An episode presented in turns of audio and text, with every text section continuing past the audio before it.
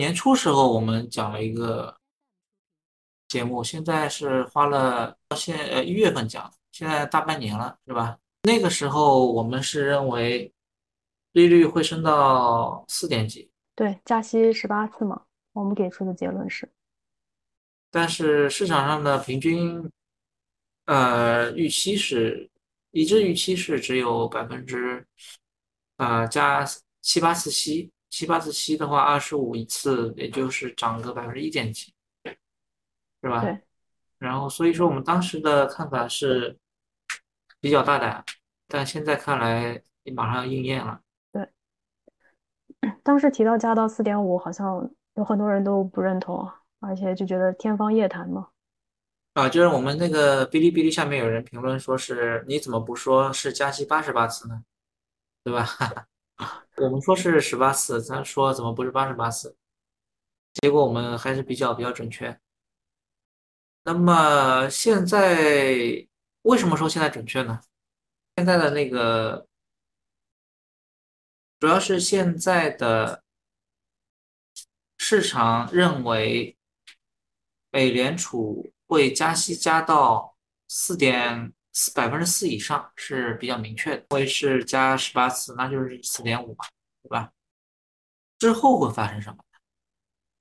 就是现在已经加了很多了，现在的主流预期是，呃，未来呃这周还会加七十五基点，对吧？之后呢，可能加个，之后还差多少呢？现在是二点二五到二点五，就看二点五的话，加到七十五是。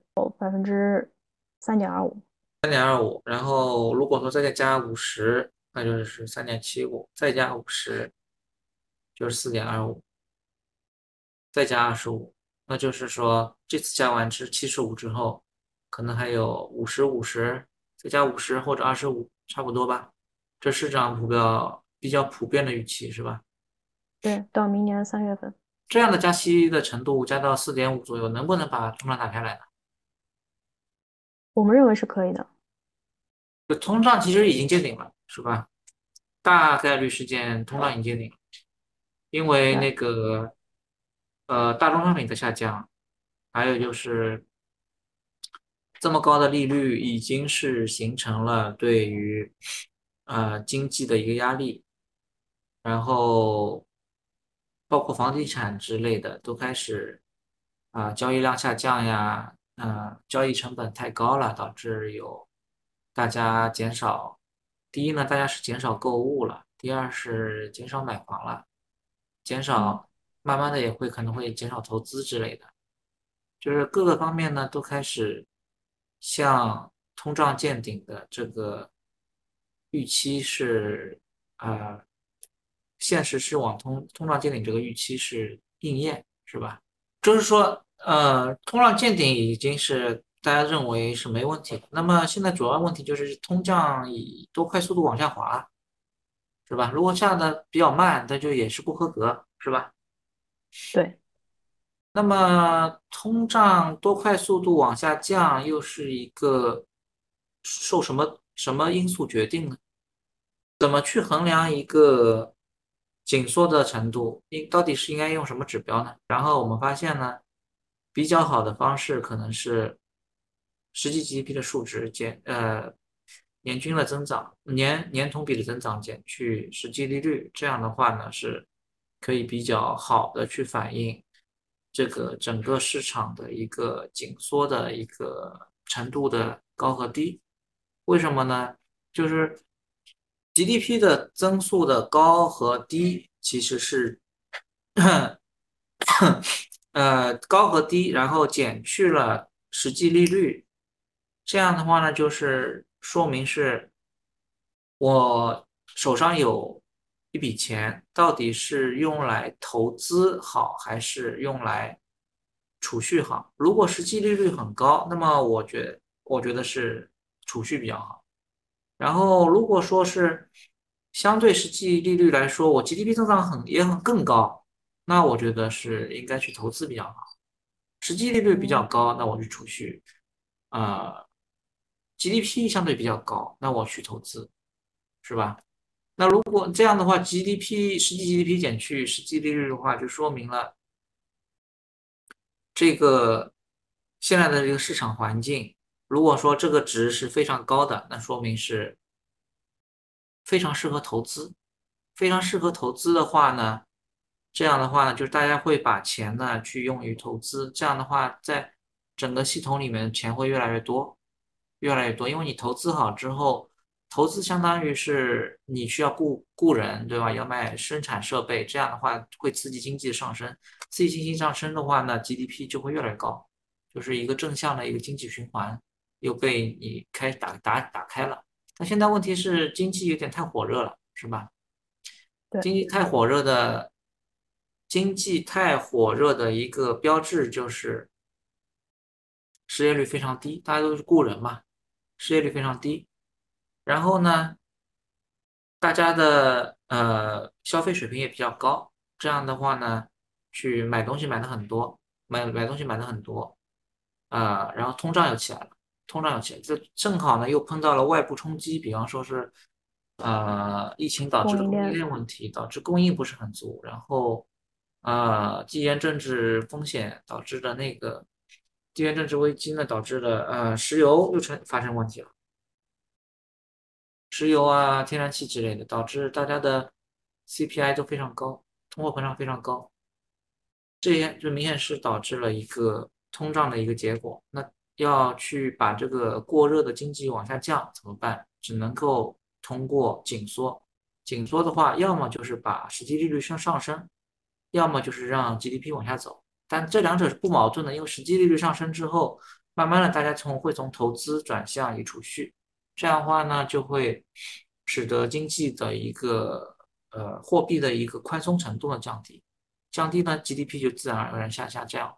这样的话呢，GDP 减去实际利率这个值呢，就会往下走，往下走呢，大家都会觉得呃钱不是很好去融资，或者是我企业呢少招点人，慢慢慢慢的这样的话呢，呃工资之类的也会下降。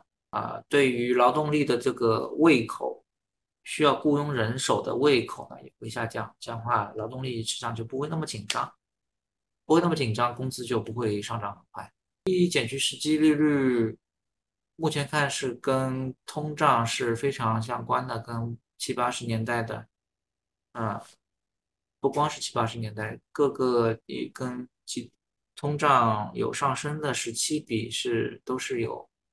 比较明显的一个关系，在给定了我希望多少时间回到啊目标通胀率的情况下，你紧缩的时间越长，紧缩的这个面积越大，零下 G 就是 GDP 减去实际利率这个面积越大，那上面的通胀的下滑的速度也越越快，下越快的话面积就越小，是吧？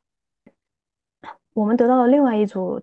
呃，预测，那么就是这张图可以看到，预测的实实现代表着联储呃目标利率的一个路径，从现在到明年三月份的一个走势情况。那最高呢是达到百分之四点五左右的联邦隔夜利率，红色和蓝色代表着呃我们预测的一个边界情况，而在最高点时，十年。的国债利率可能会出现比较严重的倒挂，绿色的点呢，代表我们预测的十年期国债的呃两个预测的边界，中间值水平大概是百分之二的一个数值，对于十年债的利率。现在的十年期利率是多少？三点四五。那就是说，政策利率的上升的过程将伴随着。长期利率十年的下降过程是吧？对的。但是现在这还没有发生，因为可能十年期国债现在还在往上走，是吧？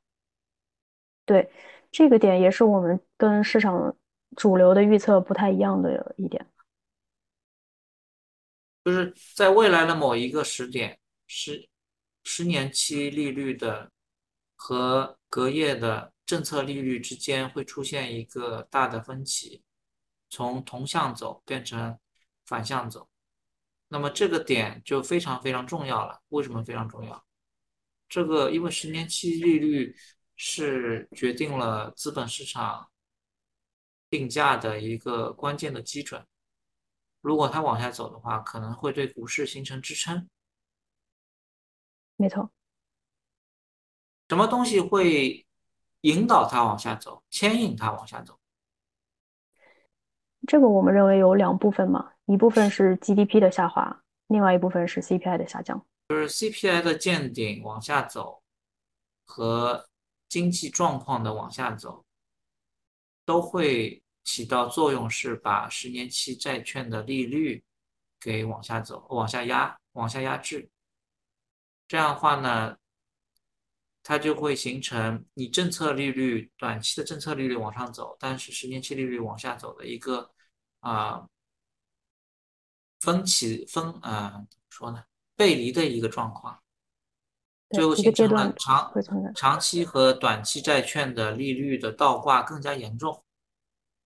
为什么会发生这一点呢？因为是长期的债券的利率，它更多的是受到市场的力量的影响，短期的利率呢是更多的受到政策的影响，货币政策的影响，然后。那就是有个问题了，就是说，名义利率十年的名义利率往下走了，会对股市形成利好还是利空呢？十年名义利率往下走，对股市一定是有支撑作作用的，是因为那个折现率的变化，是吧？对，就无风险的利率变低了。在历史上。CPI 和或者说 GDP 的见顶其实是一个范畴的事情，基本除了这个七十年代，啊，CPI 越来越高，GDP 可能会越来越低，这种滞胀状况。如果是现在是不是处在现在基本上已经不是一个滞胀状况了，现在是一个衰退状况，因为大家的通胀预期其实被已经被压得很低了，因为联储是非常严肃的在对待通胀了。虽然它晚了很久，但是现在是非常严肃对待通胀，所以说高通胀被压下来是一个大家都能够预期到的事情。但是碰到的一个困难就是，呃，增长会被压得很低。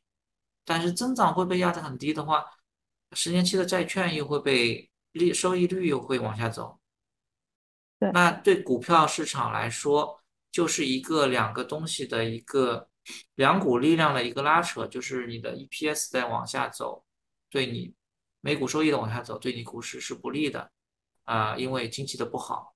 然后呢，因为通胀的下滑和股和经济的一个经济增长的一个下滑，你的折现率、十年期国债的收益率在往下走，这对股市是利好的。那综合效应的话，会是什么样的？现在有几个因素，呃，就是。未来这个半年时间里面，可能会有几个因素对股市形成一个影响，是吗？